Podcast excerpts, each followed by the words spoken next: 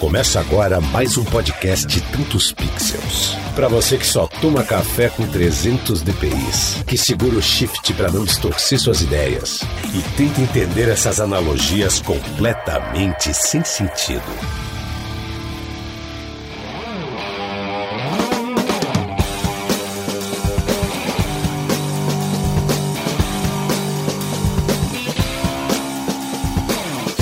Saudações, galera, Lucas Aldi aqui. Fábio Zang. Estamos aqui reunidos para mais um episódio do Tantos Pixels presencial, cara, do jeito que a gente curte. Faz tempo que foi o último presencial, né?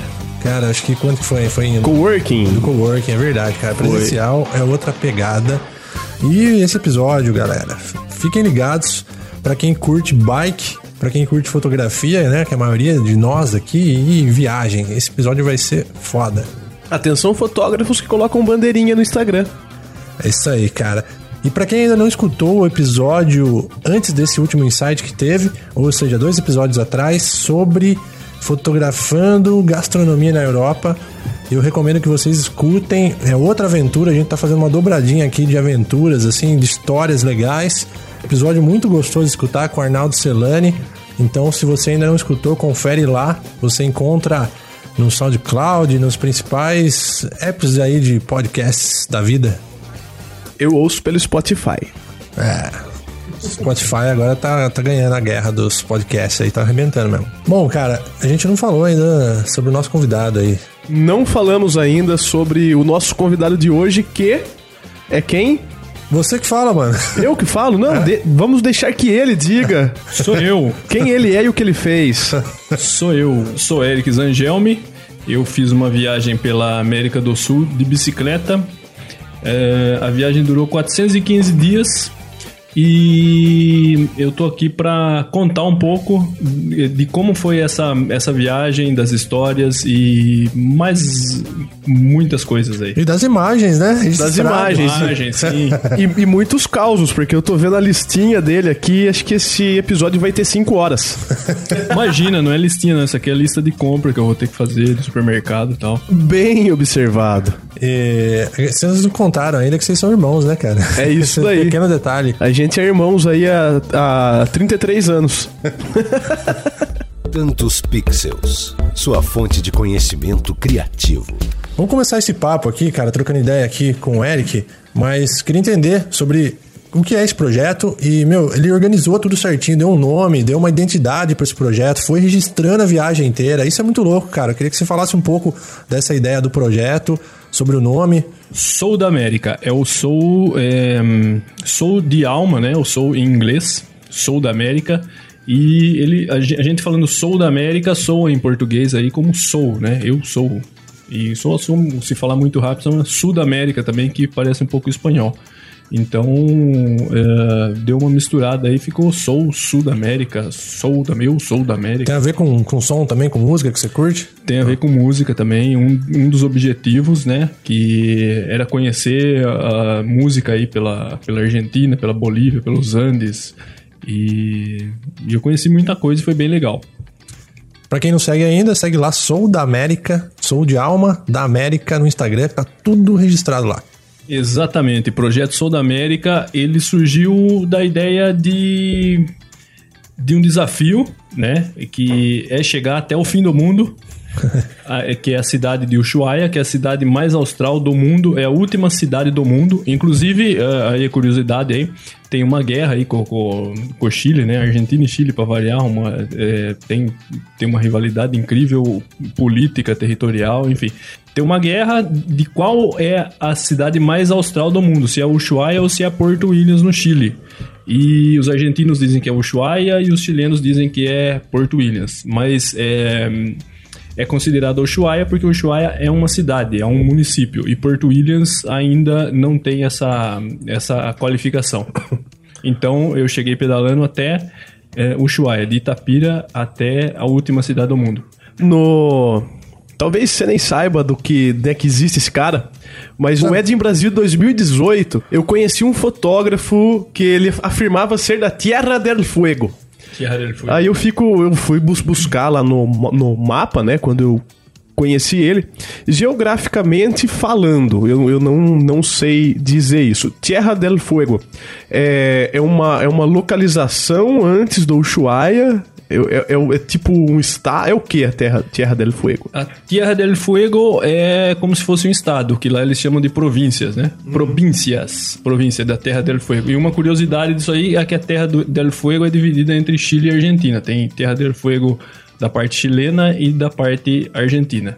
E outra curiosidade, esse nome ele se deve a as pessoas que chegavam, né, a, a, as embarcações que chegavam na, na Terra del Fuego e, e, não, e não, não, sabiam o lugar, não tinha nome, nada, e viam imensas fogueiras, assim, com, com, com, os, com os moradores, com os antigos moradores, né, com os nativos, né, vamos dizer assim, eles faziam fogueiras para iluminar a noite e para se aquecer também, já que é muito frio lá esse lugar. E, e aí ficou conhecido como Terra, Tierra del Fuego. E Ushuaia é uma cidade da província. É a capital da província da, de Terra, Tierra del Fuego. Grande abraço aí então pro Faco Santana, grande fotógrafo de casamento, um dos caras mais incríveis nessa questão que usa como cenário esse lugar que nem deve ser muito bonito, né? Foda. E aí, cara, ó, a ideia também. Eu queria conectar aí o, a história do, do Fábio com a história do Eric, porque o Fábio sendo fotógrafo, e acredito que isso ajudou aí a questão do Eric falar assim: meu, tô com vontade de fazer esse rolê, essa ideia, e registrar isso de uma forma muito legal, muito. Cara, as fotos estão animais. Eu acho que como, que como foi essa ligação aí? Você decidiu que fala, eu vou fazer o rolê e vou registrar, vou fazer as fotos caprichadas, investir energia nisso. Como foi? Eu tenho uma câmera que é uma Bom, é uma T2i. É uma, T, é uma T2i. Uma câmera de pedigree, já fotografou muito casamento. Que era é uma câmera antiga do, do Fábio, que ele, que ele deixou comigo, ele me deu, né? Agora tá em meu poder essa câmera. e, e daí eu comprei uns equipamentos para ela. Quer dizer, eu comprei uns equipamentos, não, comprei um equipamento que é uma lente, que, que foi indicação dele também, que é uma 18 135 e eu acho que isso aí foi o suficiente para fazer as fotos. Eu, eu é, gostava muito de ver fotos noturnas, assim, só que eu não sabia como, como fazer. Eu é, procurei algumas coisas, o Fábio também me deu muito. É, alguns toques, algumas. algumas indicações sobre, sobre fotografia para não sair aquelas fotos toscas, né? Porque eu não entendia nada, como eu não, não, não entendo muita coisa hoje para sair uma foto pelo menos é, visível, uma foto bonita, pelo menos, sem, sem muita aberração, assim. E olha que interessante, cara, no episódio do Fotografando Gastronomia na Europa, a gente falou de equipamento, a gente. O, o, Arnaldo disse que ele usou um equipamento básico, né? Isso. E o Eric ele tinha. O desafio era encontrar uma, uma lente aonde ele poderia colocar. Porque assim, ele percorreu quase 20 mil quilômetros de bicicleta. Então não pode, você não pode levar uma mochila com uma câmera e um jogo de lentes para situação que, né? É. Então o desafio era uma, uma lente de baixo custo que pudesse ser submetida a condições climáticas, a, a, a viagem, uma lente leve. Então a gente, acho que a lente ele comprou no Mercado Livre por uns 500 reais essa lente, né, cara? Uma... Eu acho que nem 500, acho que foi 400 e alguma coisa. é que não é bom por causa disso, né, cara? É. O cara foi, então, ele deu um, um rolê na América Latina inteira com uma T2i que tinha mais de 150 mil cliques e uma 18 135 de 450 reais. e ele fez im imagens, quem puder ver, né? É, para confirmar que não importa o equipamento que você use, mas a maneira que você percebe as coisas e que você usa o teu olhar a serviço daquilo que você quer. Mas terminando um pouquinho de falar de fotografia, vamos voltar aqui para a história do Eric. Um, só para completar aí, eh, eu tenho o Instagram do Sou da América que eu coloco muito mais assim foto de celular, né, foto que tá é, um pouco menos trabalhada, foto da, da, da história tal é, eu coloco nesse do Projeto Sul da América, mas tem o Instagram do Eric Zangelme, que daí eu coloco as fotos que estão um pouquinho mais trabalhadas. Eu faço edição em celular, tudo, não, não, não tem muita, muita edição a foto. E um outro detalhe também é que a lente que nós compramos, compramos pelo Mercado Livre, e a lente, ela não chega, o, o obturador, o obturador não, o diafragma dela não chega no 3.5. Então tem que fazer uma gambiarra para chegar no 3.5. Tem que dar uma chacoalhadinha. tem que dar uma chacoalhadinha. Você aumenta um pouco o zoom, ela chega no 3.5. Não sei como que isso acontece. E, e ela tem um risquinho. Depois que, assim, aumentando muito o zoom, a gente percebe um, um risquinho nela. E Vamos lá, vamos seguir. Se fosse pensar num equipamento para aguentar gelo, ou aguentar deserto, seriam essas novas aí, essas Fuji, que é tudo é, vedada, né? Como fala? É, water resistant. É, então, resiste a umidade, resiste a baixas temperaturas, mas no caso aí ela foi guerreira, né, cara? Guerrilha, cara. Guerreira. Ela resistiu à trepidação da, da, da, bike também, a viagem, né? Mudança de temperatura, como já foi dito aí. E a bike, ela, ela tem, tem uns acidentes. Eu caí bastante com a, com a bike e a bike caiu também. E um, um, exemplo disso foi no, no Parque de Torres del Paine, no Chile, né, na, na, na, Patagônia chilena. Um lugar muito lindo, muito bonito. E eu queria fazer uma foto em um lugar que tinha, assim, ao fundo tinha uns picos nevados. Uh, tinha um lago, era uma coisa de louco, assim, era muito lindo o lugar, não tem como eu, uh, explicar falando. E só que eu tava andando, é, eu tava pedalando, eu comecei a pedalar muito puto, porque tinha muito carro passando e levantava muito, muita poeira, era muito turista naquela região e nessa época é pior ainda, porque é férias, né? São las vacaciones. e e daí eu parei, chegou a minha vez, né, de, de, de, fazer a foto ali. A gente faz uma combinação entre os turistas ali. E eu tava xingando, né, os turistas, por que esse lugar tem tanto turista assim? Por que eles não vêm numa outra época, né? Eu queria fazer a foto ali sozinha, queria pedalar sem respirar poeira. E... E daí abri uma brecha ali, foi um pessoal embora tal, ficou uma meia dúzia só ali. Falei, é, vou parar a minha, minha bicicleta ali. Eu apoiei o pedal em uma pedra só que atrás tem um barranco ali de uns 15 metros e atrás aquele cenário maravilhoso. E essa região é uma região que venta muito, só que não estava ventando, né, nessa, nessa hora. Então eu parei a bicicleta ali e tal, e ali começou a chegar um monte de turista tal. Eu queria fazer um videozinho, mas sempre sai o pessoal conversando, o pessoal falando. Eu queria fazer uma foto sem ninguém ali. Bom, eu deixei o celular no timer, e eu fui correndo até a bicicleta. Eu dei o terceiro passo, deu aquele, aquela baforada de vento, assim, aquele bafão de, de, de, de vento ou o pé de vento, como a gente chama aqui, e derrubou a bicicleta, velho. Derrubou a bicicleta, ela, ela deu vários 360, assim, ó. E ela tava com as malas. Tava com as malas, Nossa. tava com a câmera, tudo. Eu, eu, tava, eu tava fazendo esse, essa foto com o celular, né? E caiu, cara. Caiu lá embaixo e caiu todos os alforjes da bicicleta, caiu todas as malas e... Nossa. E, e, velho, e eu reclamando dos, dos turistas ali... Quem foram as pessoas que foram me ajudar a pegar a bicicleta? Ah lá. Os turistas. Ah lá. Né? Aí todo, todo mundo, a hora que a bicicleta caiu, ó, ó, ó, aí desceu lá japonês, desceu europeu, desceu argentino, desceu todo mundo e os caras trouxeram a bicicleta. Oh, está, é, está bem, como está? Tranquilo. Então, essa é uma lição que a gente tira, né? Uma grande lição. Todos têm o direito a estar tá no mesmo lugar que você tá e, enfim, é isso aí. Quantos quilos tinha nessa bike que deu 360 graus aí? A bike tinha mais ou menos eh, 45 quilos. Mais a bicicleta, né? A bicicleta tava com mais ou menos 15 quilos, contando os bagageiros que eu coloquei, água, tudo. E mais a bagagem. De bagagem, acho que eu levei 45 quilos.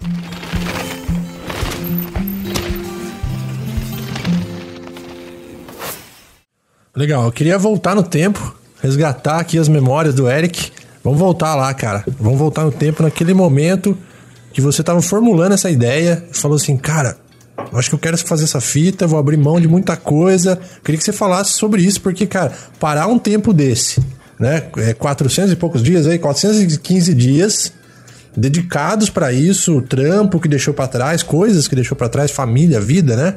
Sim. Fala um pouco disso aí. Uh, bom, primeiro, é, voltar ali, que era. Eu, eu tinha o sonho de fazer essa viagem, que é o desafio de chegar ao Ushuaia, que é o fim do mundo, mas tinha outros. Outras coisas também, né? Por exemplo, o estresse de trabalho, que eu estava passando um momento com muito estresse, eu via um futuro pela frente que hum, eu pensava, eu daqui 20 anos eu vou estar fazendo a mesma coisa. E era um trabalho que eu já estava um pouco saturado, eu dei a minha contribuição tal. É, um trabalho que eu sou professor de educação física, eu dava aula em, escolas, é um trabalho muito gratificante, né? Você, quando você quando você, você vê que uma criança aprendeu a pular corda, uma criança aprendeu a bater bola, eu dava aula de natação também, você vê quando um aluno seu aprendeu a nadar ou corrigiu uma braçada, corrigiu uma, uma pernada, não tem preço que pague isso.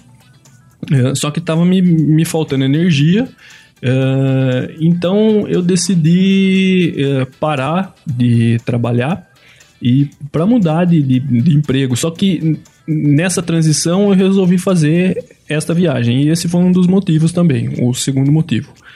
Um, mas o que, que você abriu mão, assim, assim uh, para poder fazer isso? Eu tinha um cargo público e um cargo privado. Então, no cargo público que eu tinha, eu tinha um, um salário, né, mensal ali, que não é um salário professor, você sabe como é que é, né? É. Você sabe que um professor tem um salário defasado, que, que é praticamente uma piada o salário professor, Sim. mas era um, um salário que dava para eu sobreviver, eu dava para fazer minhas viagens nas minhas férias, tinha umas férias uh, boas, né? Uh, professor tem mais de 30 dias de, de férias por ano. Eu tinha plano de saúde, uh, eu tinha alguns adicionais de serviço, que fazia 15 anos que eu, que eu trabalhava. E eu tinha um carro, eu vendi meu carro também para dar uma segurança, né, para essa viagem. Então, se faltasse dinheiro em algum momento, eu sabia que, que eu tinha ali uma, um, uma segurança, eu poderia sacar tal, alguma coisa e seguir a viagem sem mais problemas. E, e, é preciso muita grana para fazer um rolê desse, cara? Qual que foi o planejamento seu para fazer todo esse, esse trajeto aí, esse, esse tempo aí na, na estrada? Cara, inclusive esse foi um dos tópicos que eu, que eu marquei aqui. Tem vários tipos de fazer essa viagem aí. Uh, um deles é a forma que eu fiz. Você trabalha por um tempo, guarda um dinheiro e viaja. Né? Eu não, não, pensava em trabalhar durante a viagem, nada, mas é uma viagem que a gente tem que economizar bastante. a gente não pode ficar sempre em pousada, a gente não pode uh, ficar comprando comida cara, por exemplo. Mas uh, eu acho que 80% dessa viagem eu fiquei em lugares que não precisava pagar para dormir. E eu ganhei muita coisa, ganhei muita comida. É, e comprei comida barato, né? Às vezes até a alimentação não era 100%, eu gosto de, de, de me alimentar bem, mas é, em, em, algum, em alguns momentos ali tinha que comer porcariada mesmo. É isso aí. Mas, mas teve lance, assim, tipo assim, de ser. Passar num. Por, por, por exemplo, né, aqui. Você tá pedalando aqui na região aqui, você acha um. Banana no pé, você vai lá, pega uma banana e come. Você acha uma laranjeira, você vai lá, pega e come. Tem, teve coisa assim? Teve, teve muita coisa. Principalmente no norte do, do Brasil. E tem muito caju, manga, mamão. Na Amazônia peruana tem muito mamão. Então pegava do pé e guardava e, isso, e comia. E na carreteira austral tem muita. Assim, o, o, o que no norte do, do Brasil tem de fartura de, de caju, de manga e de mamão, na carreteira austral tinha de pera, maçã e ciruela, que é uma frutinha que parece aquelas ameixinhas um, um pouco mais pequena que a gente come aqui em final de ano. E tinha muita, cara. Eu saía, uh, não, não precisava gastar dinheiro com essas coisas aí. Do, do, planejamento que você fez. Chegou, planejou tudo, colocou, não sei como que você fez aí. Você fez lá suas tabelas, suas contas e tal. Você acha que você seguiu bem ou o negócio tomou um rumo completamente diferente? Eu acho que até Porto Velho, que era onde eu, eu pensava que eu ia parar a viagem, eu acho que foi 100% é, exato. E completando só, falando sobre os tipos de, de, de, viagem. Tem gente que faz do jeito que eu fiz, trabalha um tempo, junta, guarda uma, uma grana ali e viaja. Né? E não, não, precisa trabalhar nada, você tem, você tem as suas economias, você faz economia e dá para você seguir a viagem por um tempo determinado. Tem outros que trabalham durante a viagem. Então, o pessoal trabalha em hostel, trabalha em restaurantes, é, tem pessoal que faz algum tipo de, de artesanato e vende isso. Com isso, ele pode manter a, a viagem dele. É uma outra forma. E tem outros que vão na loucura. Eu conheci um colombiano na Bolívia que o cara ele saía com a bicicleta dele ele só tinha um saco de dormir, ele nem barraca ele não tinha. E tinha, é, tipo, duas peças de, de, de roupa. Enquanto Nossa. ele lavava uma, ele usava outra. e ele viajava desse jeito. Ele contava muito com, com a sorte. E tava viajando, tava numa boa. Ele saiu com o equivalente a mais ou menos 300 reais aqui. E já fazia uns seis meses que ele estava viajando. Então ele, ele ganhava muita coisa, assim. Tal. É uma outra forma também né? Só que às vezes as coisas podem, podem não dar certo. Eu acho um, um pouco arriscado. Então, uh, e tem outras pessoas que fazem a viagem com tudo pago, né? Só fica em pousada, não leva barraca, não leva muito peso, come em restaurante, come, uh, enfim. Uh, então, eu, eu acho que o meu tipo de, de viagem que eu fiz foi, foi um meio termo. Não, não foi tão radical quanto a, a desse colombiano e não foi tão uh, também assim. Tão gourmetizado assim, né? gourmetizado. tão gourmet, com gourmet assim. É, legal, cara. Trazendo um pouco pro lado da imagem, né? Por exemplo, quando você tá pedalando, a gente tá muito adaptado ao local que a gente vive, né? Então a gente é acostumado com a vegetação, com a, com a cidade, é, com o tipo de montanha, com o relevo e etc e tal. E se torna um pouco maçante pra, pra gente fotografar no lugar que a, que a gente tá. Sim. Como que foi quando você chegava num lugar ali, você falava assim, putz, aqui eu quero, eu quero, além de visualmente, eu quero guardar isso numa im imagem pro futuro, ou eu quero ter uma imagem para que eu possa contar uma história para uma pessoa de de depois, porque eu, eu imagino que a partir de um momento que você tem toda a paisagem transitória, porque você está hoje num lugar, amanhã em outro, no outro dia em, em, em outro, tudo é novo. Dentro desse Exato. tudo novo, como é que você separa as coisas que você quer fotografar, as coisas que você quer arquivar para relembrar depois? Uh, é assim, o tudo novo, ele, eu acredito que ele é só no momento que você chega, que causa aquele impacto. Né? Por exemplo, a Pampa Argentina, quando você entra na, na Patagônia é aquele impacto, é aquela vegetação, ó, a pampa, que lindo, que vento, né? Até o vento que vai te, te atrapalhar. Como é a pampa? Por três meses. A pampa ela é mais ou menos parecida com o cerrado brasileiro. É uma vegetação que não passa de, de, um metro de altura e é aquilo lá o tempo inteiro. Então eu fiquei, acho que mais ou menos dois meses e meio Putz. naquilo ali. Então quando eu cheguei, ela causou aquele impacto. Então eu queria fotografar tudo assim tal. Depois o negócio fica maçante e, também. como é. Enjoa, enche o saco e você quer ver, ver outra coisa. Você quer ver outra coisa. É por isso que eu fiquei tão emocionado quando eu cheguei em Ushuaia, porque é um encontro ali da Pampa com uh, o começo ou final, não sei onde que é o começo, né? final, da Cordilheira dos Andes, que você tá terminando a Pampa e começa uma vegetação um pouco diferente, né? Você começa a ter árvores, porque já é um lugar um pouco mais úmido e tem muito pico nevado, assim. É muito, é, é muito lindo aquilo, causa um impacto muito grande. Eu chorei quando eu, eu tava chegando em Ushuaia. E qual, qual foi a pergunta mesmo? ah, acho que é essa aí. É isso aí mesmo. é, eu... Pra fotografia, assim, quando a gente chega, uh, entrei na, na Pampa, é, é, é, é, lindo pra, pra gente, assim, mas o pessoal que tá lá é uma coisa, é feio, né? Porque é só Pampa. Então eu ficava, Normal. Eu fotografava, um morrinho que tinha, eu fotografava. O, os únicos animais que a gente vê lá é guanaco, é um coelho lá que se chama Biscacha, Biscacha. o Zorro e o Zorrito, que é um tipo, é um lobinho assim, né? Um, é um, um parente do, do, do, lobo, alguma coisa assim. E que mais eu falei, Guana? E tem um tem avestruz, não sei se é avestruz ou é um parente do, do avestruz, é um, um pouquinho menor que o avestruz. E, e é, tem um filme, chama. Deixa eu ler ali que eu tenho ele ali.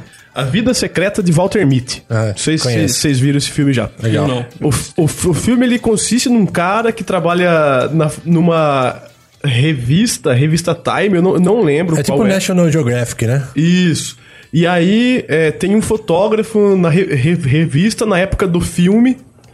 E, a- e ele, enfim, ele trabalhava no laboratório. É. E tinha um fotógrafo lá que ele, que ele era fã do cara, assim. Ele falava, nossa, caramba, o trampo do cara é muito bom e tal.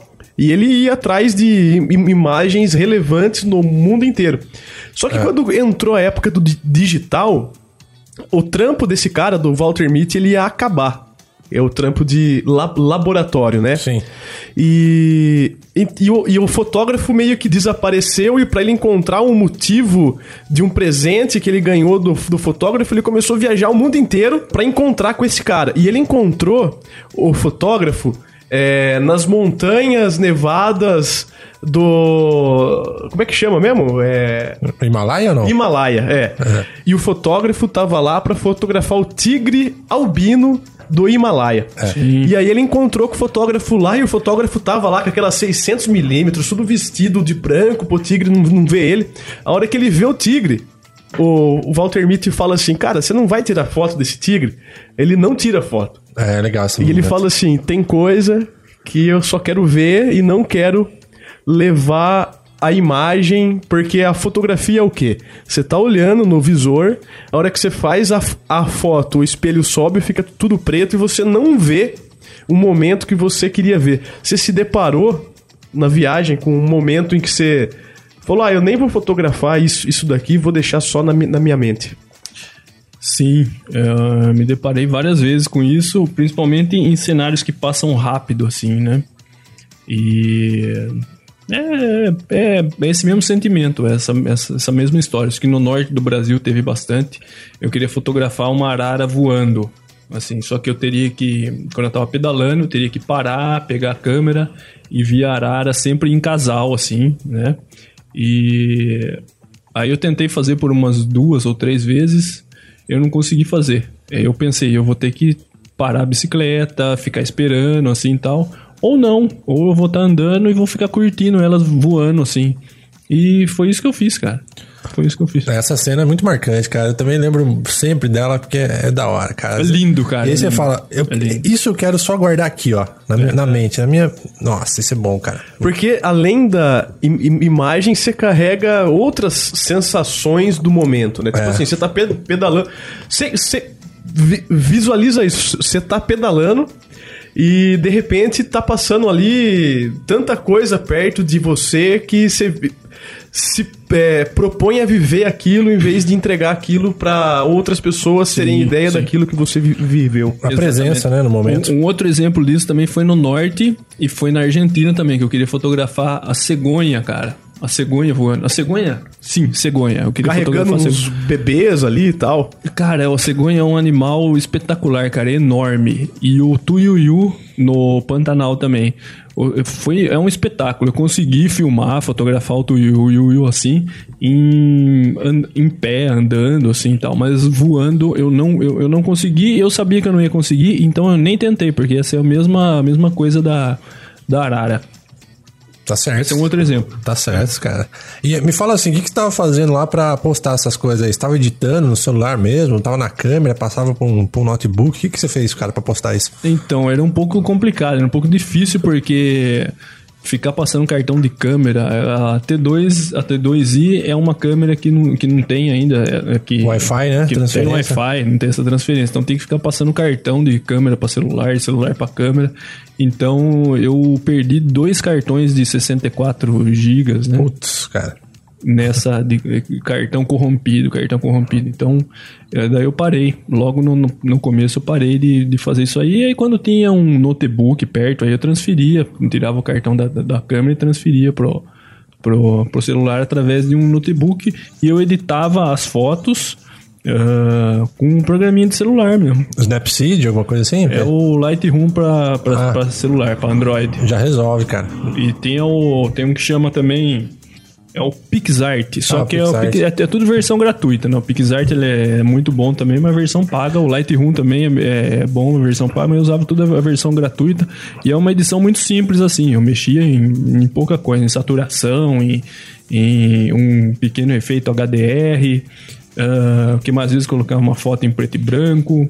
Uh, em brilho, essas coisas básicas, assim. Legal, então muita coisa você fez no, no celular direto também, né? Tudo no, tudo no celular, até os Digo vídeos. assim, ó, fotografia. Às vezes você postou coisa que você capturou direto no celular também, ou não? Sim, do projeto Sou da América, a maioria foi, foi no celular. E, Entendi. do, e, e no, no Eric Angelme, a, a maioria é de. É dessa, dessa câmera. Da câmera. Da T2, sim. Cara, o legal do Instagram é isso, né, cara? Às vezes a gente não precisa de uma super resolução, uma super câmera. O importante Claro, é, é- claro. é o cenário, é o momento, a história. E ali fica, meu, eu tava acompanhando, é até, uma, é até interessante comentar isso.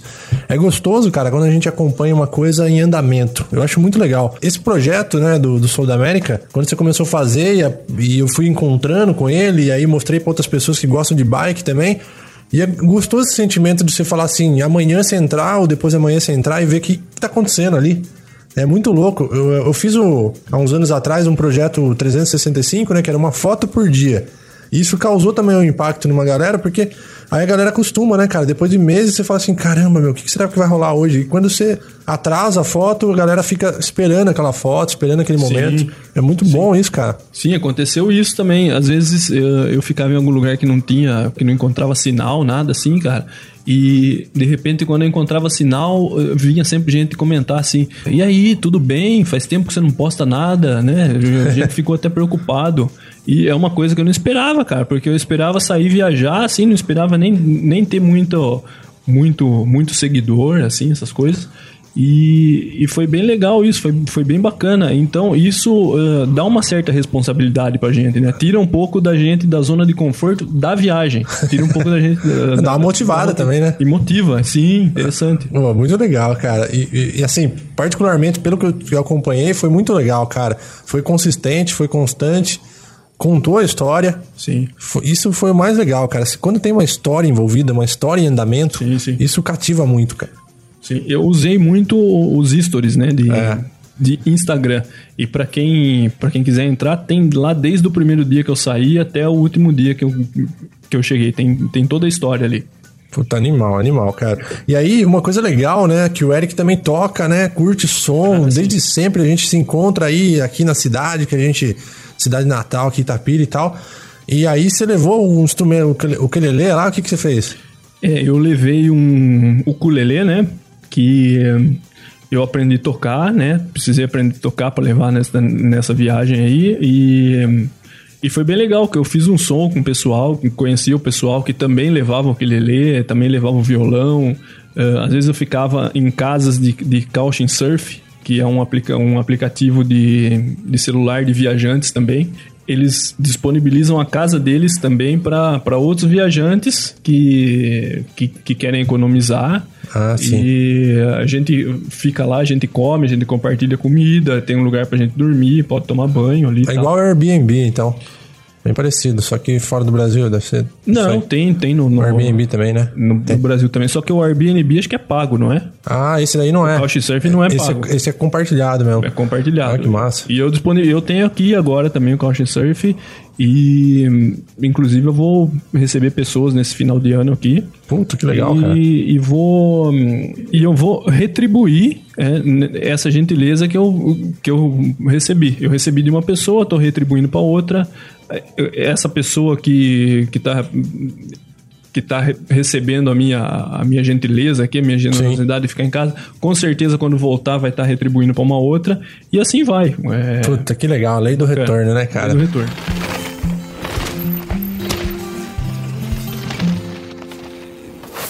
Você acha que esse, esse rolê todo que você fez, a questão do ciclismo integrou mais, conectou mais, a questão da fotografia, a questão da viagem? O que que você acha que foi mais, mais impactante nesse sentido? Ah, eu acho que tudo, cara. Não tem como, não tem como enumerar o que, o que foi mais impactante, assim, porque tinha dias que eu ficava super empolgado com, com o trajeto que eu tava fazendo de bike e falava, cara, eu, eu quero pedalar aqui, eu não quero fazer muita foto. É um lugar eu pedalar. Tinha lugar que, cara, é tão lindo que você nem pedala. Você só quer fazer foto. Você anda 50 metros é foto, anda mais 10 quilômetros é fica fazendo foto. E qual foi o outro que você falou mesmo? A viagem, a fotografia ou o ciclismo, né? O esporte mesmo, né? Sim, e, e a viagem é super empolgante também, porque é, o, o, próprio nome diz, né? Cicloturismo. Não é só pedalar e fazer foto também, é chegar no, no, nos lugares. Tem lugar que é pago, né? Você tem que pagar para você entrar. Tem lugar que não, tem lugar que é, que é grátis. E tem lugar que, assim, que que não é nada que, que não é nada entre aspas é que as pessoas não conhecem que não é nem tão falado assim ninguém fala nada e que às vezes é muito mais bonito do que algum lugar que é pago pra gente entrar que tem parque Sim, que é fechado assim essas coisas na carretera austral aconteceu muito isso tem muito lugar assim e o que, que você acha em termos de conexão com, com outro ser humano, assim, conexão humana? O que, que você acha que é mais poderoso entre tudo isso aí? A música, o ciclismo, né, que é o esporte, ou a questão de você estar tá nesse lance de nômade, assim, de, de viagem, que você tá. Eu não sei como que vocês é, denominam isso aí, né? O viajante, né? Tem um nome específico? Como que é? O de bicicleta é o ciclo viajante. Ciclo viajante. O que você acha, dentre tudo isso que você experimentou, assim, o que, que conecta mais com as pessoas, cara? O que, que você achou? O que conecta mais, eu acho que é que é a viagem, cara. Porque, assim, eu não encontrei, eu não, não tive contato só com ciclistas. Eu tive contato com mochileiros, eu tive contato muito com caminhoneiro, principalmente no, no Brasil e no Chile. Tem muito caminhão. Na Argentina também tem muito caminhão. Recebi bastante ajuda. Uh, eu acho que, que a própria viagem é esse espírito de viajero, como eles é. dizem lá, né? O espírito de, de viajante. E o ciclismo, assim, às vezes a gente se conecta com as pessoas que são ciclistas também e com as pessoas que gostam, que tem, que tem curiosidade ali.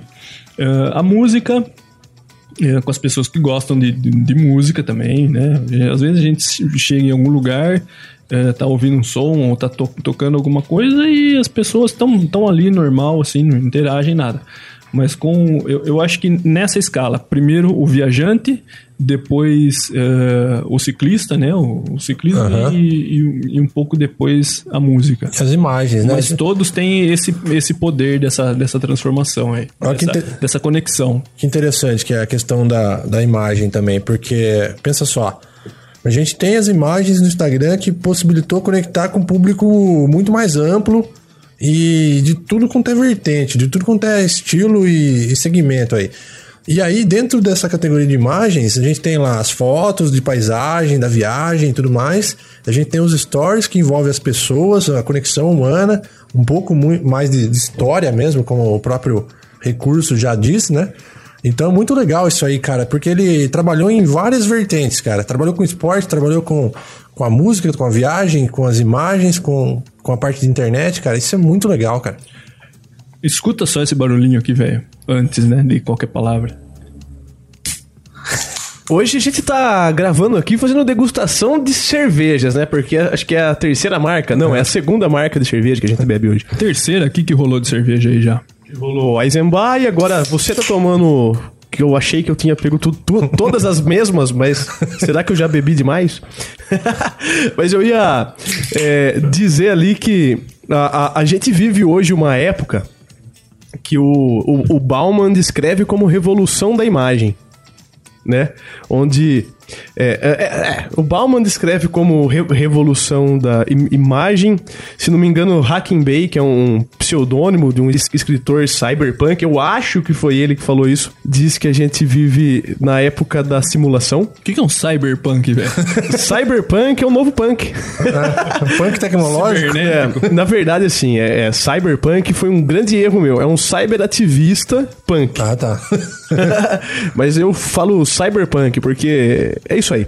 E a imagem hoje proporciona encontros, a imagem proporciona saberes, a imagem proporciona que o cara pedale a América do Sul inteira, mas que todas as pessoas que não estão com, com ele se sintam como se estivessem com ele. Exatamente. Isso explica que esse lance que você disse aí de, putz, eu tava pedalando e era uma motivação quando uma pessoa vinha e me falava, mas pô, eu não vi mais foto, eu quero ver foto, quero sim, saber onde que você sim. tá. Como você tá. Tá, é, né? Sim, sim. Isso, então é meio que uma. É, é um pedal solitário para quem faz, mas quem não, não, não faz se sente como se estivesse indo junto. Exatamente. Aproveitando o gancho desse, desse lance cyber aí, esse lance cibernético, vamos mudar o nome para internetico. é, hoje em dia, a gente faz uma, uma viagem dessa e a gente tem. Um, muito mais uh, recurso, recurso é. muito mais auxílio para a gente viajar, que são os aplicativos, né? O maior povoamento dessas regiões, apesar de ainda serem pouco povoadas, principalmente a Patagônia Argentina. Mas, assim, eu gosto sempre de falar isso. Eu tiro o chapéu para quem fez essa, essa viagem há, há 10 anos atrás. Tiro dois chapéus para quem fez essa viagem há 30 anos atrás, porque não tinha tanta informação que nem a gente tem hoje. Hoje a gente tem alguns aplicativos aí que, por exemplo, uh, nos dão com, com clareza e com. E com uh, ele, ele, é bem certeiro, assim, que mede a velocidade do vento. Então eu pegava assim a Ruta 3 Argentina, por exemplo, que praticamente corta o país de norte a sul. Eu pegava o celular, eu via a, a direção do vento. Praticamente é o trecho inteiro com vento contra. De vez em quando tem um vento a favor e de vez em quando não tem vento.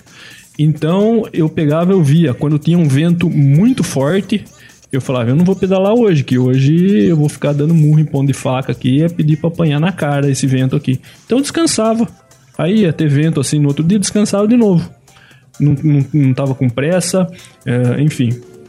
Esse aplicativo ele chama Wind. Não sei se pode fazer propaganda. Pode, pode. Vamos dar recurso pra galera. Wind, patrocina nós aí também. O Wind com Y no final. Tem um, tem um outro aplicativo muito interessante que chama iOverlander. Ele é mais conhecido como Overlander. As pessoas tiram o i, né? O Overlander ele mostra lugares assim que você pode acampar.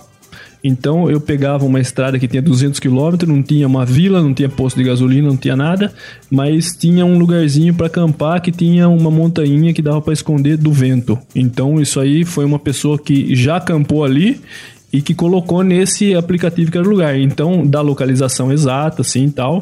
E a gente chegava ali e tinha mesmo, acampava tranquilamente nesse, nesse lugar. Que massa, hein, cara?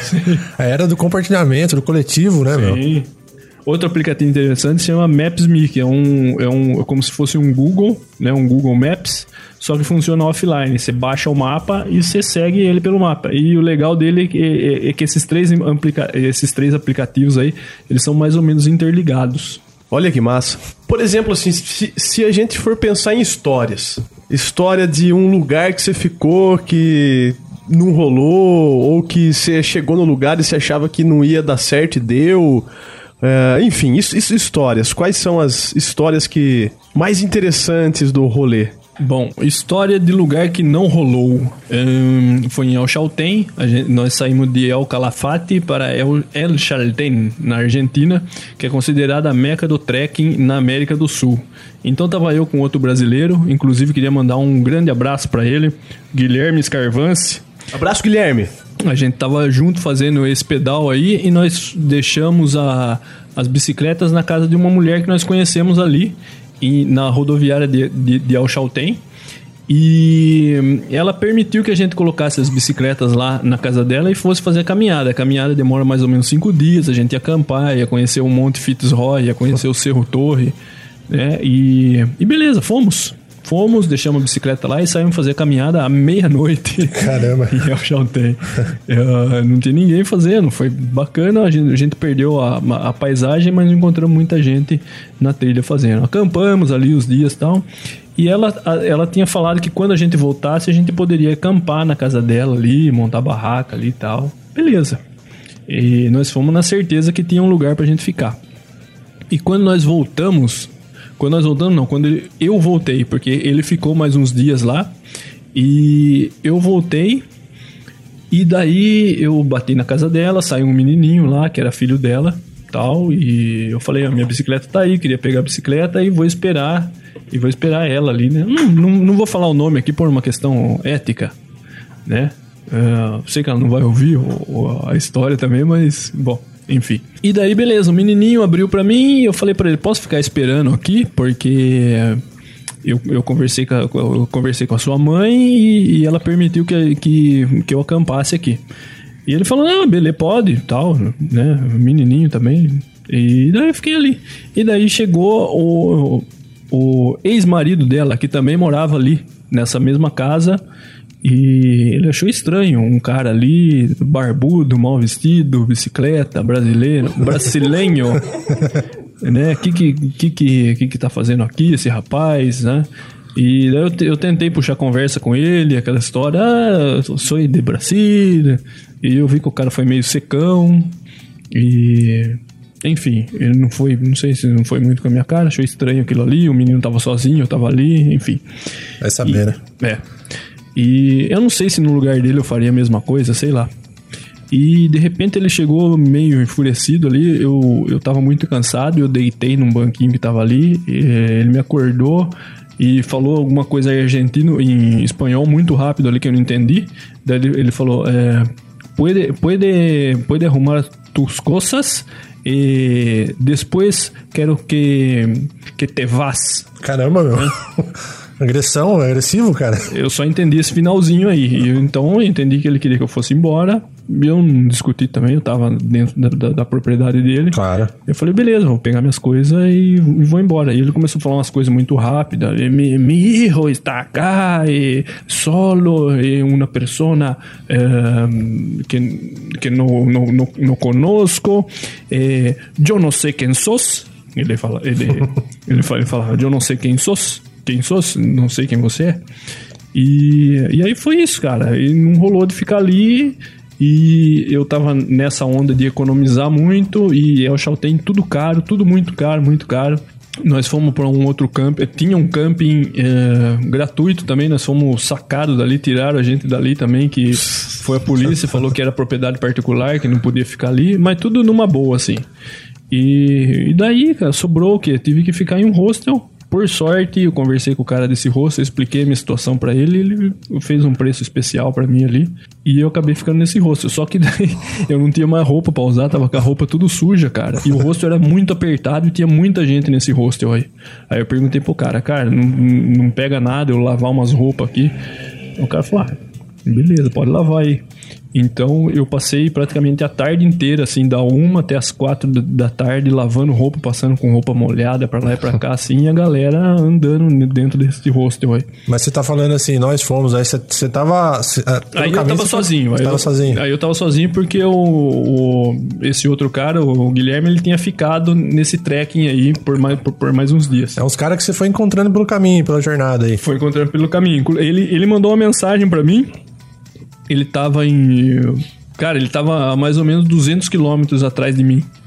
E ele falou: "Ó, tô acompanhando seu Instagram aqui, você tá viajando também, eu, eu tô mais ou menos perto. E nessa época que ele falou isso aí, eu tava pedalando com outro russo. Eu falei: ó, nós vamos pedalar mais um dia e vamos descansar numa cidade aí. Se der pra você chegar aí, beleza.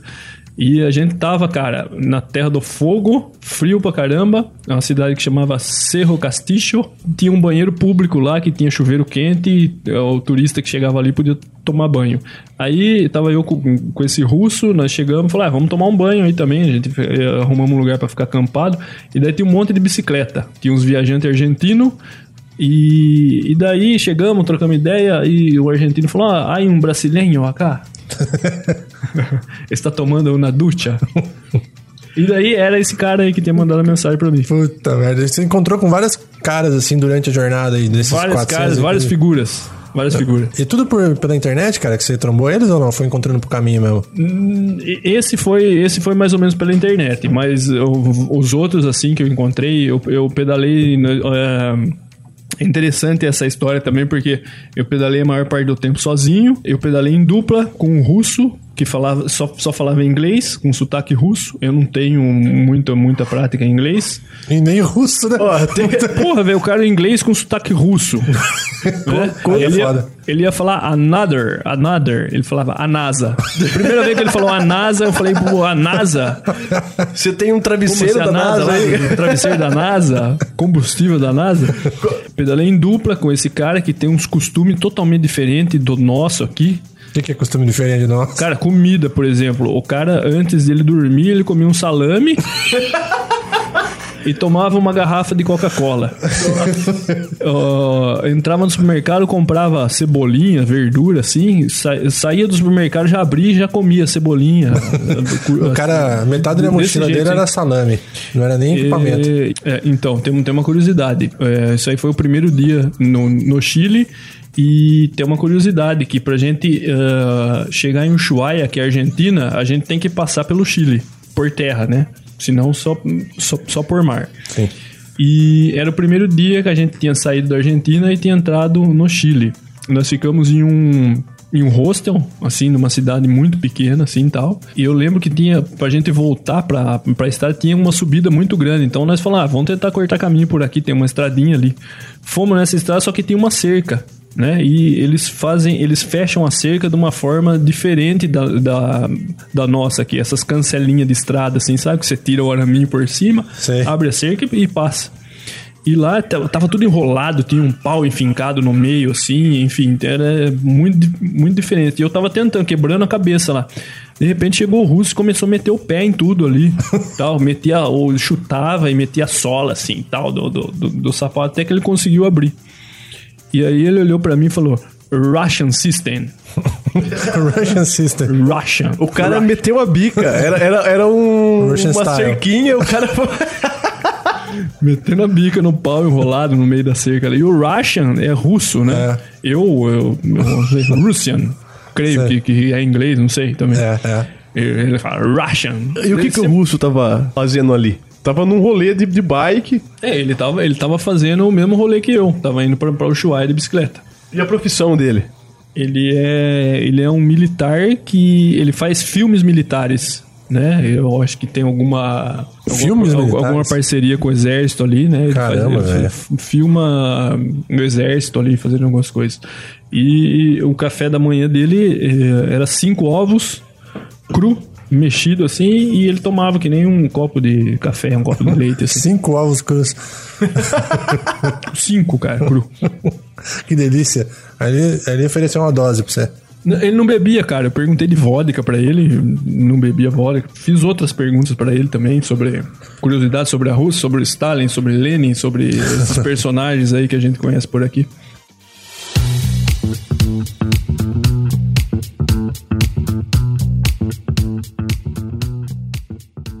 Vamos seguir aqui, galera. Estamos na história, né? O que, que temos de histórias? A gente parou onde, hein? A gente parou Eu ia numa. falar de uma, de uma história aí engraçada. Então fala. V- Vamos continuar com as histórias engraçadas aí. Então, pega suas anotações aí, Eric, e distribua seu melhor conteúdo. Não, então, na verdade eu vou pegar a primeira aqui, tem umas 20 aqui. Foi um lance assim, a gente tava no, no Peru, tava eu, um mexicano e um argentino. Só que a gente chegou, cada um chegou um dia tal e se encontrou ali. tal. E era uma casa de ciclista. Casa de ciclistas eh, geralmente é um cara que pedala também e ele disponibiliza a casa dele para viajante de bicicleta chegar ali ficar ali dois, três dias tal. Ele ajuda com comida, assim, essas coisas, não cobra nada tal. E uma das curiosidades dessa casa é que o banheiro não tinha porta, cara. Então a gente tinha que cagar. Era um. Era um. Era uma cortininha assim, branca, mas era transparente. Quem passava ali dava, dava pra ver a pessoa sentada ali. A casa. A casa tinha muita galinha nessa casa. E galinha em espanhol é galina. Só que os argentinos falam gachina. Né? Gachina. É uma, uma- uma peculiaridade aí do, do, do idioma do, do espanhol argentino. E, e, cara, a gente tava ali e tal. é, o argentino, esse argentino, ele é- era muito novo, assim, acho que devia ter uns 22 anos. E ele tava perdidaço na viagem de bicicleta que ele tava fazendo. Ele não sabia arrumar a bicicleta, a bicicleta dele tava. O freio tava pegando, então nós tivemos que. Nós perdemos, assim. Ficamos umas duas horas ali arrumando a bicicleta dele. O freio tava pegando. Depois arrumamos o freio, a roda tava, tava tudo torta. Tivemos que, que dar uma geralzinha nos, nos raios dele. E o ban, ele tava falando que tava com muita dor nas costas. Então nós demos uma ajeitada na, na, na- bicicleta dele. E o cara não sabia pra onde que ele ia, velho. Ele chegou até ali, não sei como. É, eu não sabia, não sei se vou para norte, se me vou para sul, se vou para litoral, não sei que água. E ele falava. O cara não sabe de onde que ele veio, Eu não que ele sabia, vai. não sabia se ele voltava, assim. Beleza. Daí nós saímos, tomamos uma cerveja, assim e tal.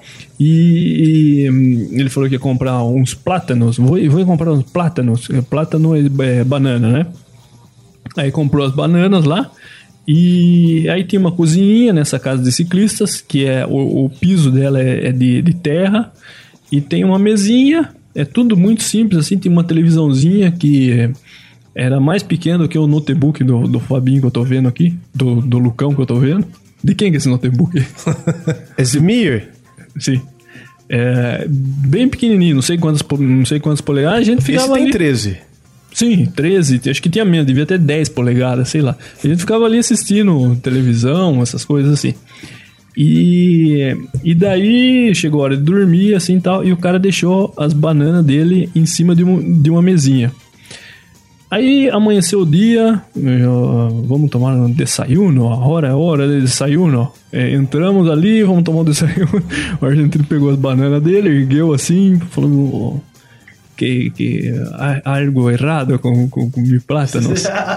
E tava, tava tudo comido assim, né, cara? Daí o, o, o dono da casa de ciclista chegou ali é, e ele olhou pro, pro, pro cara e falou assim: Eu, eu creio que é, uma gachina comeu mi, mi plátanos.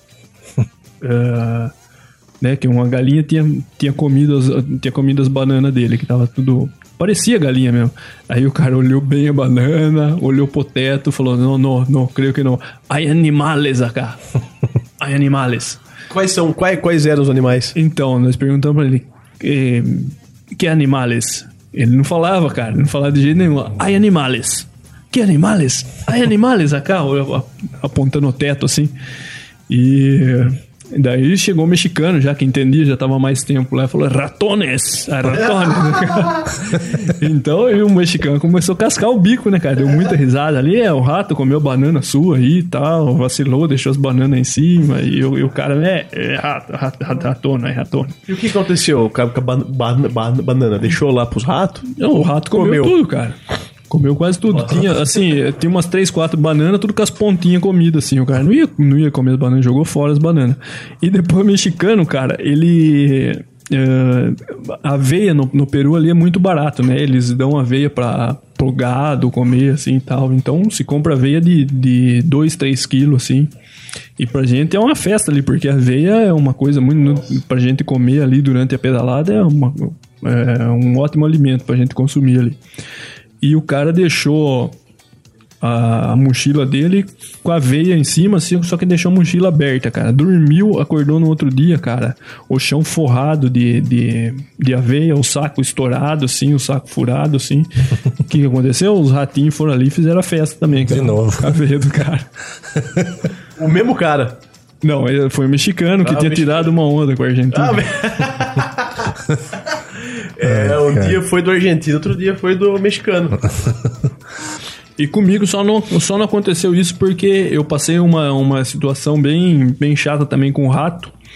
Foi entre El Calafate e El Chaltén, que eu tinha visto um, eh, um lugar para acampar em uma casa abandonada, nesse, nesse aplicativo que eu falei que é o Overlander.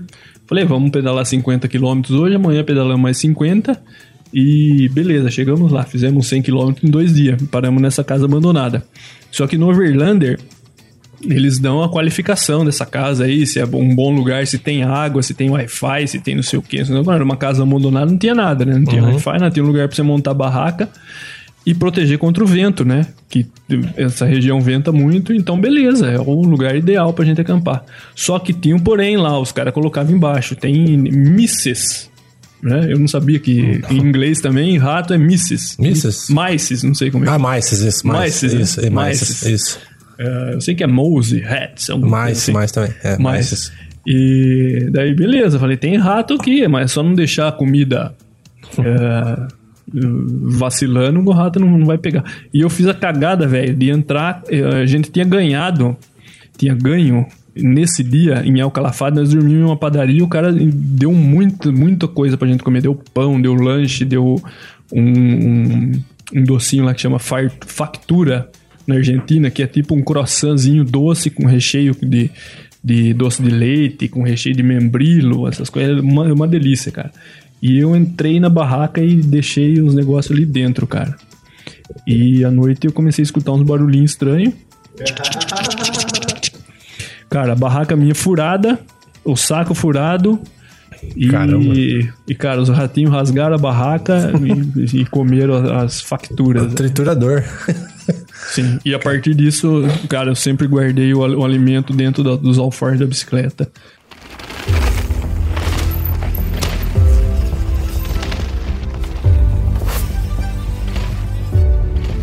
Cara, quero saber o seguinte. Quero saber o seguinte agora. Quando você faz um rolê desse, quando você fica tanto tempo fora aí da sua zona de conforto, sua casa, sua realidade, das coisas que você tem costume, o que faz diferença, cara? O que faz falta? Na hora que você tá lá, você fala faz falta, e na hora que você volta é um choque. Você fala assim, caramba, um negócio tão simples que me faz tanta falta, assim, cara. Cara, como diria, eu vou usar aqui uma, uma frase, né, ou um pensamento do Amir Klink, que resume bem isso daí. Você precisa passar por frio extremo para você dar valor ao calor é. que a gente sente aqui.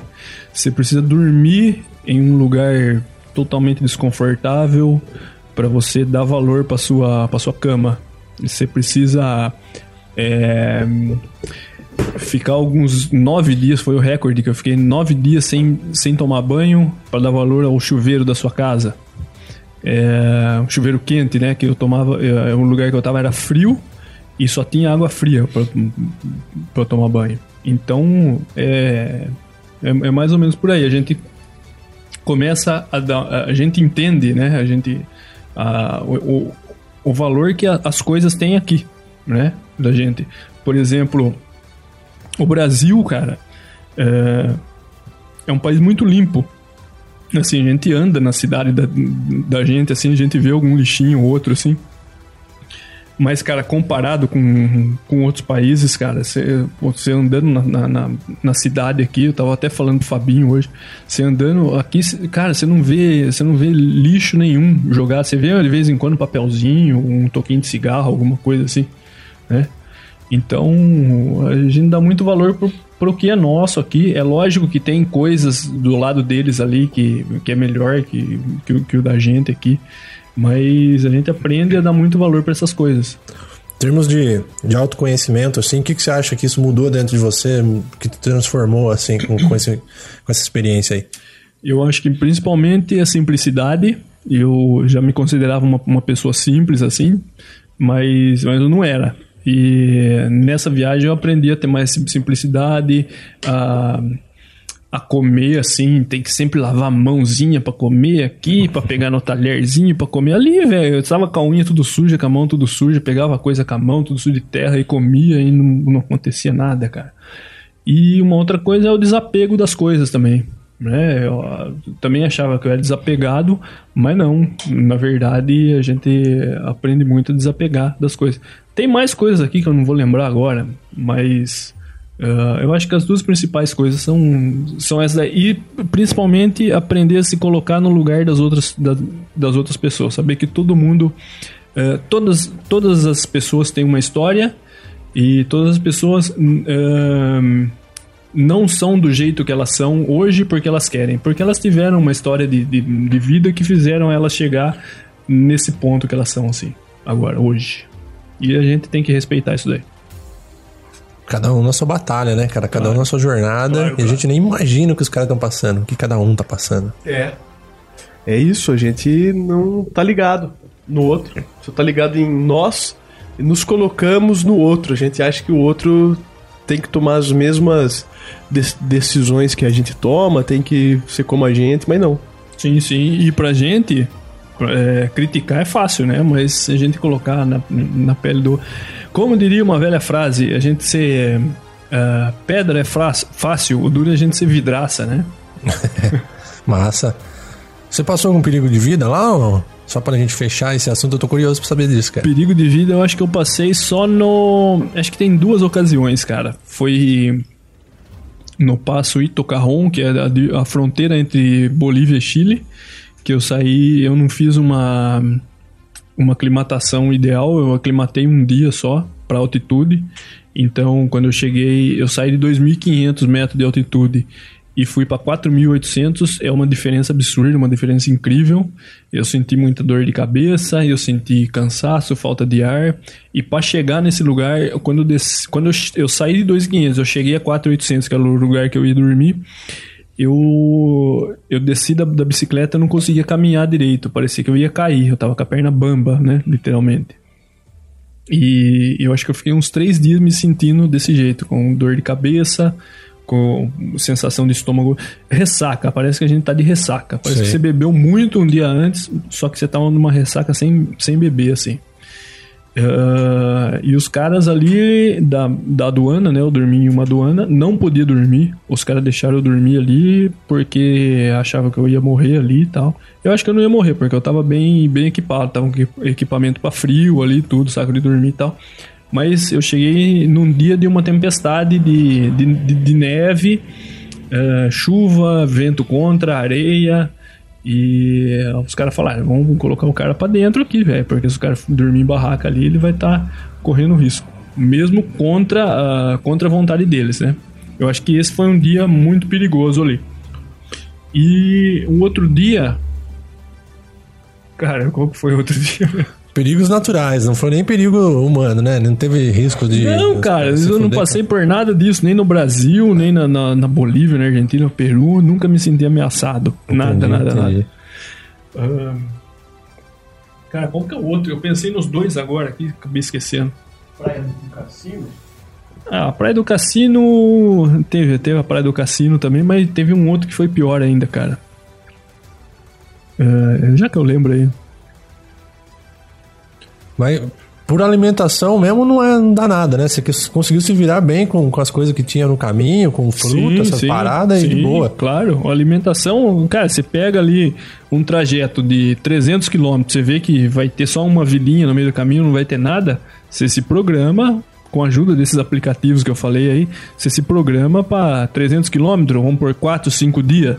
Você se programa para 5 dias. Eu sempre colocava um dia a mais, assim. Sei. Né? sei. Programa para 5 dias de comida e água. Que você não sabe se vai ter. Mas sempre tinha, cara. Sempre tinha. Massa. Uh, eu não sou um cara muito ligado em religião, assim tal. Mas uh, em milagres, assim, essas coisas. cara, mas teve um dia que eu falei, velho, isso só pode ser um milagre. Tava pedalando pela ruta pan-americana no Chile. Essa, essa, essa rodovia ela vai do Chile, Peru, Equador, Colômbia, enfim. É a ruta ali que o Che Guevara fez, né? Quem assistiu o Diário de Motocicleta ali vai, vai se identificar com essa, com essa rodovia. Tem um acostamento e tem, e tem a rodovia. Se você sair é, um metro para a esquerda, você tá no meio da, da pista e, e. Os carros atropelam você ali que é praticamente a única rodovia do, do Chile. Tem outras assim, mas é a principal rodovia do, do, do Chile. E eu tava com meus alforjes, tudo ali, tudo bem amarrado tal, as bagagens, tudo. E cara, eu não sei porquê, nessa hora tinha uma ponte que ela, além desse acostamento, ela tinha uh, tinha um, uma muretinha e tinha como se fosse um segundo acostamento do lado direito, assim. Imagina isso aí. Caramba. Tem um acostamento, tem a rodovia aqui, o acostamento, e a mureta e um outro, e um outro acostamento aqui. Uhum. Aí, cara, eu falei, ah, cara, por que, que os caras falam um negócio desse aí? Ah, eu vou, eu vou por ali que eu quero ver o rio aqui, que, que passa aqui. E, cara, na hora que eu entrei nesse, entre aspas, no segundo acostamento ali, cara, meus alforjes caíram tudo, cara. Caíram e foram quicando assim, foram pro lado. E Caramba. foram, tipo, uns 3 metros pro lado, assim, porque era meio que descida. E, e velho, bem na hora que eu entrei ali, eu falei, cara, se eu não entro aqui, os, os alforjes iam cair do, do mesmo jeito, ia, ia tudo pro meio da, da, da pista, tá passando caminhão, tá passando carro ia um caminhão bater nos alforjes, ia capotar, ia capotar pra cima de mim. E, e cara, merda. até agora não tem explicação, cara. Não tem explicação isso. Que estourou a cordinha bem na hora que eu entrei ali. Pirado, hein, meu? Cara. Muito louco, né? Ó, vamos fazer um esquema aqui. O Eric falou que a gente tem aqui dois Instagram para passar para vocês, né? Que um é o Sou da América, Sou Alma em inglês, da América, tudo junto. Sou né? S-O-U-L. E o Eric com K, sem o C, né? É. E-R-I-K, Zangelme com Z. É, esse tem umas fotos um pouco, um, um pouquinho mais, vamos dizer assim, um pouquinho mais de. Os links estão na descrição desse episódio, vocês vão lá, pegam e acessam. Mas eu queria perguntar pro Eric aqui, meu, uma imagem que, que seja especial aqui, que você possa citar pra galera ter atenção nessa imagem, que tem uma história, uma coisa foda, assim. Essa imagem aqui foi o dia que. Assim, foi mais espetacular para mim, assim. Deixa cara. eu descrever essa imagem pra galera. Pode descrever aí, ô, família, vai.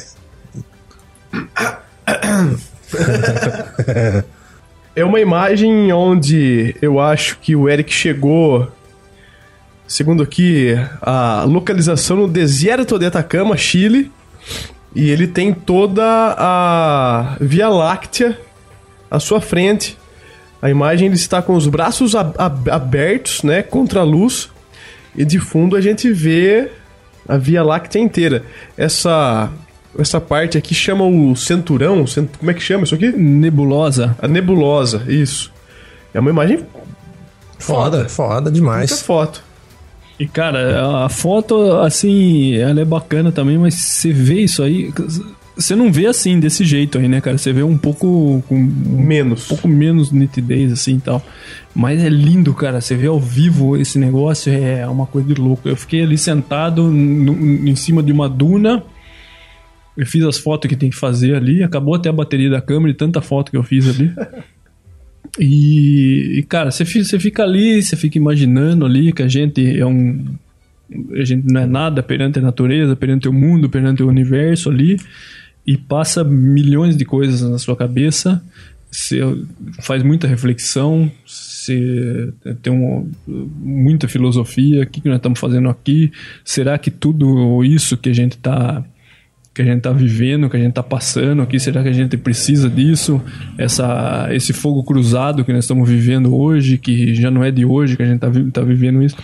Para que tudo isso, cara? Sendo que a gente pode viver a vida com muito mais simplicidade, com muito mais tranquilidade, sem eh, muito materialismo, sem consumir tanto. Enfim, a gente faz vários ques- questionamentos ali com a gente mesmo. E as pessoas estão ali em São Paulo, cara, pra andar uma quadra, demorando 40 minutos, como eu demorei esse final de semana dentro de uma van. Eu refleti muito sobre isso tam, tam- também, do lado oposto. É, cara. Foda. Cara, se você pensa assim, pra você, pra você, é, andar uma quadra, quanto, quanto tem uma, uma quadra? Tem 200 metros? É, por aí, cara. 40 minutos, cara. Tá tudo errado. Tá tudo errado, tá tudo errado. O mundo está ao contrário e ninguém percebeu. Com essa reflexão, a gente encerra aí nosso episódio. Tantos pixels, foi foda. Eu quero que vocês aí também reflitam sobre isso, cara. E a gente reclama muito à toa, né, cara? Então agora, pensa aí. Você vai lá no Instagram dele, olha essas fotos, e aí você me fala agora. A gente falou sobre uma imagem no Instagram do Eric Zangelmi, né? Mas tem outras imagens lá que também são muito boas. A gente tava vendo ag- ag- agora aqui. E é interessante que todo mundo veja, tanto o Soul da América quanto o do Eric mesmo. E entendam aí como que é tudo é pouco, né, Eric? Não é nada pra ser de repente um bom momento. Sim, sim. É pouco. É, cara, eu acho que eu vivi um dia ali, eh, eu ped- pedalando depois, eu tava eh, re- refletindo sobre esse dia que eu tinha vivido um- uns dias atrás desse, desse pedal que eu tava fazendo. Eu tava chegando em Antofagasta, que é uma cidade, uma das maiores cidades do, do Chile, e ela fica no deserto do Atacama. E, cara, já fazia três dias que eu tava pedalando sem ter ci- cidade nenhuma. Eu dormia, eu dormi dois dias no deserto. E assim, eu tava tudo sujo, porque não tava chovendo. tá? Quer dizer, não tava chovendo, faz 60 anos que não chove lá. e, mas assim, muita poeira, tava de camisa branca, a camisa branca já tava bege, assim tal, tava eh, sem banho, fazia três dias que não tomava banho. E, e eu, eu cheguei em Antofagasta, eu tinha um contato lá, que eu ia ficar na casa dessa, dessa pessoa aí. Ahn, e daí ah, o cara falou que só podia me, me, me buscar ali às 8 horas. Ele ia me mostrar o caminho da casa e tal, eu ia pedalando atrás dele. Ele só podia às 8 horas. E eu tinha eu cheguei ali, era umas 3 horas da tarde, então fiquei 5 horas no, no posto de gasolina esperando. Andei pela cidade um pouco, fiz umas fotos ali e tal, não conhecia direito, então falei, vou parar no posto e vou ficar aqui. E daí chega uma hora que dá fome, né, cara? E o Chile é um país caro, é um país pra gente é caro. E imposto de combustível também é mais caro ainda. Eu falei, não vou comprar nada aí, vou fazer meu rango aqui. Sentei na parte lateral do posto, não foi nem em frente ali. Mas era onde os caras paravam os carros, assim, né? Era um lugar muito movimentado. Aí eu parei ali e vou fazer meu rango aqui, cara. Ranquei ali o meu, o meu bujãozinho, o, o, o fogareiro e comecei a fazer o rango ali e comecei a comer ali mesmo. Cara, as pessoas paravam ali e desviavam de mim, assim, cara. Ah, tipo, o cara ia pra um banheiro assim, ver ele passar pertinho, tem um lugar pra passar assim, o cara desviava, passava ah, tipo 10, 20 metros longe, assim, dava uma volta, contornava e ia pro banheiro. Aí parou um cara com uma caminhonetona assim. No Chile tem muita caminhonete, porque é uma região de mineração ali e tal. Então tem muita gente que tem muito dinheiro ali, que trabalham nessa, nessa, nessa exploração, principalmente de cobre ali. E, e uma menininha me viu ali e eu, eu, senti que ela ia tava vindo correndo pro meu lado assim para perguntar, oh, um cara de bicicleta ali tal, cheio de bagagem, fazendo comidinha. Pensei isso, né? E a menina veio, cara, o pai dela saiu correndo atrás dela. Pegou no, no braço dela, grudou o braço dela assim, falou alguma coisa assim, como quem fala: Não, não, não, é, é um. É, andarilho, alguma coisa assim, né? no, no, no, no, se pode hablar com esta gente. E, e beleza, foi. Aí, beleza, eu, eu tava tranquilo ali, sabia que esperava ser tratado desse jeito, né? Quem que vai ficar também ali fazendo comida num lugar, uh, entre aspas, chique, vamos dizer assim, né? É. E, e aí, beleza, cara. Uh, me senti como um, morador de rua, um mendigo sentido na pele. Caramba, hein? O que, o, o que os caras sentem. Experiência e, foda. Sim, e de repente chegou o cara ali, às 8 horas, né, da, da, da noite, um pouco mais, assim, como tinha prometido, uma puta caminhonetona, assim e tal. Aí o cara me pegou, levou pra casa dele, um condomínio de luxo, um lugar tudo fechado, separado da. da que, é assim, tinha esse condomínio, tinha rodovia, e do outro lado dessa, dessa rodovia era, era uma parte mais pobre, assim. Então, lembro muito daquela música do Rapa, as grades do condomínio são para trazer proteção. Eu lembrei disso é, na hora, cara, é. porque tava num condomínio ali, tudo cercado, com guarda, com não sei o que, não sei o que. Fui muito bem recebido ali também, né? Não posso negar isso. O rapaz é muito gente boa, churrasco, levou pra, pra balada, o cara pagou tudo. Inclusive, inclusive mandar um abraço para ele aí, o Eduardo, lá do, de, de Antofagasta, do Chile. E, e só que foi esse contraste, né, cara? Um, há uma hora atrás eu tava me sentindo como um mendigo. E naquele momento ali eu tava sentindo como, sei lá, um. Que um. Play, playboy, não posso dizer, né, cara? Que é um, é um pouco diferente ali pra para aquele momento ali, mas estava sendo muito bem tratado. Sim, é. com uma certa ostentação, vamos dizer assim. Sim. Né? Não precisava de tudo aquilo também, né? E daí eu acabei ficando sete dias na casa do cara, fiquei muito amigo dele e tal. Foi um sentimento, assim, você vai de do 8, do 8 a 80, vamos dizer assim, em prazo de uma hora. As grades do condomínio são para te trazer proteção, mas na verdade é você que tá dentro dessa prisão. Exatamente, é mais ou menos isso. Isso aí então, galera. Espero que vocês tenham gostado do papo. A gente curtiu demais aqui. E é com esse sentimento que terminamos hoje aqui o Tantos Pixels número quanto? 40. Número 40. 40. É isso aí. É nós que tá. Falou? É nóis. Valeu. valeu, galera. Valeu, Lucão. Valeu, Fabinho. Valeu a oportunidade aí. E um grande abraço a todo mundo aí. Valeu. Até a próxima.